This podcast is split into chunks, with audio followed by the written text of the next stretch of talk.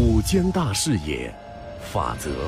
本环节根据真实案例改编，来源于民主与法制社。我们来进入到今天根据真实案例改编的环节法则。今天的主角陆芳，她是一名资深的财务人员，工作多年，一直是兢兢业业。年终考核的时候呢，常被评为优秀等次，也被提拔任命为江苏省南通市某环境卫生管理处结算中心的主任。所以她更加的努力工作，以回报单位对她的培养。家庭美满，事业有成，陆芳在朋友圈当中呢，经常是被人点赞的那种幸福女人。二零一六年三月三十号下午，陆芳的办公桌响起了急促的电话铃声。喂，你是陆芳吗？哦，是我啊。您是？自我介绍一下，我是国家反贪局的李阳检察官，正在查一起大案要案，需要你的密切配合。大案？对。这、这、这跟我有什么关系吗？我现……不行，你不能多问。现在这个侦查还处在绝密阶段，所以我不能告诉你任何的消息，你也不能多问，你必须要配合我的工作。如果不配合的话，我们将以干扰执法办案追究你的刑事责任。听懂了吗？哦，那您让我怎么配合呢？很简单，你只需要按照我们的指示，对你的掌管的账户进行一个清查就可以了。为了证明他的可信度，这个自称是国家反贪局的李阳检察官给陆芳最高检的一个网址，并让陆芳看到了一份电子协助调查令。陆芳见了这些呢，对配合办案的要求呢是深信不疑呀。根据李阳检察官的要求，配合调查任务必须是由陆芳一个人秘密执行的。而单位呢有七个中国银行的账户，陆芳只保管其中的三个中国银行的 U 盾口令牌，另外四个 U 盾和口令牌呢，则是由曹会计来保管的，陆芳是没有权利使用。可是为了这不折不扣的完成绝密调查的要求，一直到下班前，陆芳是不露声色。哎，陆主任，你怎么还不走啊？啊。小曹，你先走吧，我还有点事儿没忙完呢。哦，那你走的时候再检查检查保险柜啊。行行行，你放心吧啊。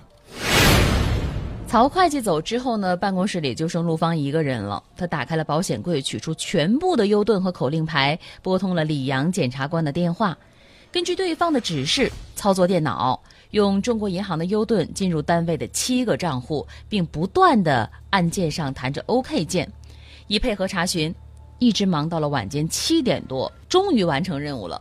虽然已经是饥肠辘辘，陆芳认为自己配合国家机关做了一件大事儿，心里甭提多有成就感了。三月三十一号上午九点多，曹会计因为月底填表，在核对自己保管的中国银行账户存款的时候，发现资金少了很多。他一开始先怀疑自己弄错了，再次网上查询，发现三十号下班之后，资金转账到异地。曹会计长长舒了一口气，因为他心想着会不会是单位的领导临时让陆芳办理的呢？但是陆芳本人也掌管着其他的几个账户，曹会计有一些心生疑惑了。哎，陆主任，哎，昨天下班以后你用我这里的资金了吗？没有啊。那我这边资金少了很多呀，我还以为单位领导让你转账到异地了。啊，你等一下，我看一下啊。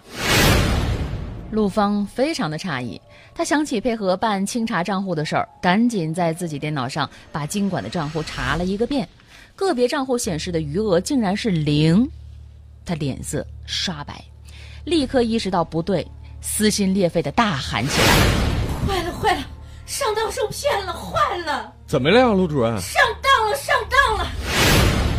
陆芳喊着从结算中心奔了出去。曹会计见势不妙，赶紧抓起电话向卫生管理处的主要领导汇报。领导赶来之后呢，立刻安排人手紧急核对，发现下属七个单位竟累计有六百多万被转走了。他们判断是陆芳里应外合卷走资金，立刻报警。当天下午，经侦大队网上查出了陆芳所使用的身份证的信息，陆芳隐身在南通市的一家宾馆里，立刻出警将其带走。通过对陆方所使用电脑进行技术分析，警方得知，三十号晚上六点左右，犯罪分子通过网络远程操控，从该单位下属的七个单位的账户当中转走了款项六百零六万。其中被骗最多的呢是南通市某环境卫生管理处综合服务中心，账户损失八十一万；其次是南通市某环境工程综合服务中心，账户损失四十七多万。还有被骗最少的是南通市某环境卫生管理处汽车运输队的一个账户，损失近两万。陆芳被骗导致单位损失六百多万，他工作单位一时是议论纷纷。他是结算中心主任，这么多年的财务经验，这这点起码防范的这是心理都不具备。我也觉得奇怪，是陆主任工作这么多年了，啥事儿都没遇到过。要不就是被人吓唬住了。谁知道呢？说不定也是内外勾结都有可能，是不是？到底是陆方与犯罪分子里外勾结共同作案，还是因为陆方受骗上当导致了巨额的损失呢？这是侦查的重点。案件移送检察机关之后，经进一步的侦查，三十号下午，陆方确实进行过远程通话，但是来电的是经过篡改的号。陆方到案之后，经过数次的审讯，均供述是相信了骗子所说的配合办案的鬼话。结合陆方一贯的工作表现，其供述是可信的。二零一六年六月，南通市人民法院以陆方滥用职权罪向法院提起了公诉。二零一六年七月十二号，法院作出一审判决，陆方犯国有单位人员滥用职权罪，判处有期徒刑四年，并责令其退赔人民币六百零六万一千九百五十二元，发还给被害单位。一审判决之后呢，原公诉机关提出了抗诉，被告人陆芳提出上诉。检察机关抗诉意见认为，被告人陆芳并非电信诈骗的共犯。原判决适用于《中华人民共和国刑法》第六十四条，责令被告人其退赔被害单位全部的损失，适用法律错误应予撤销。陆芳上诉，其辩护人辩护说呢，首先，陆芳因受到电信诈骗，误以为配合办案机关办案调查，而将单位的财务账户密码、口令牌告知了诈骗分子，致使被害单位遭受损失，其主观的恶性较小，可以酌情从轻的处罚。其次呢，陆芳被公安机关人员找到的时候，侦查机关尚未对其做出犯罪嫌疑人的立案侦查。那么在这样的情况下，陆方如实交代全部的犯罪事实，应以自首为论。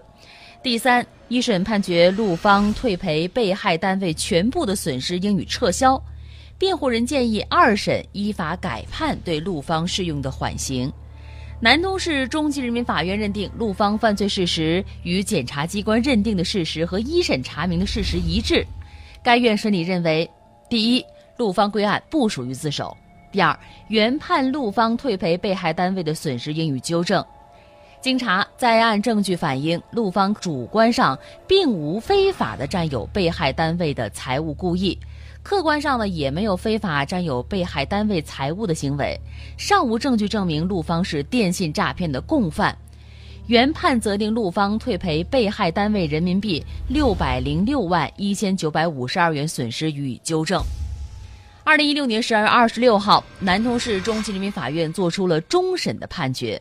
陆方犯国有事业单位人员失职罪，判处有期徒刑三年六个月。只因为这个陆方接了一个诈骗电话，结果呢，他就给自己的人生写下了一次重重的败笔。由于失职，他给单位造成了难以挽回的经济损失六百零六万元，而且更给自己也带来了三年半的牢狱之灾。电信诈骗是无孔不入、花样翻新，除了个人需要注意自己的财产安全之外呢，作为职场人，尤其是职场的财务人员，更需要提高警惕。感谢各位的收听和参与，感谢我们的合作单位民主与法制社。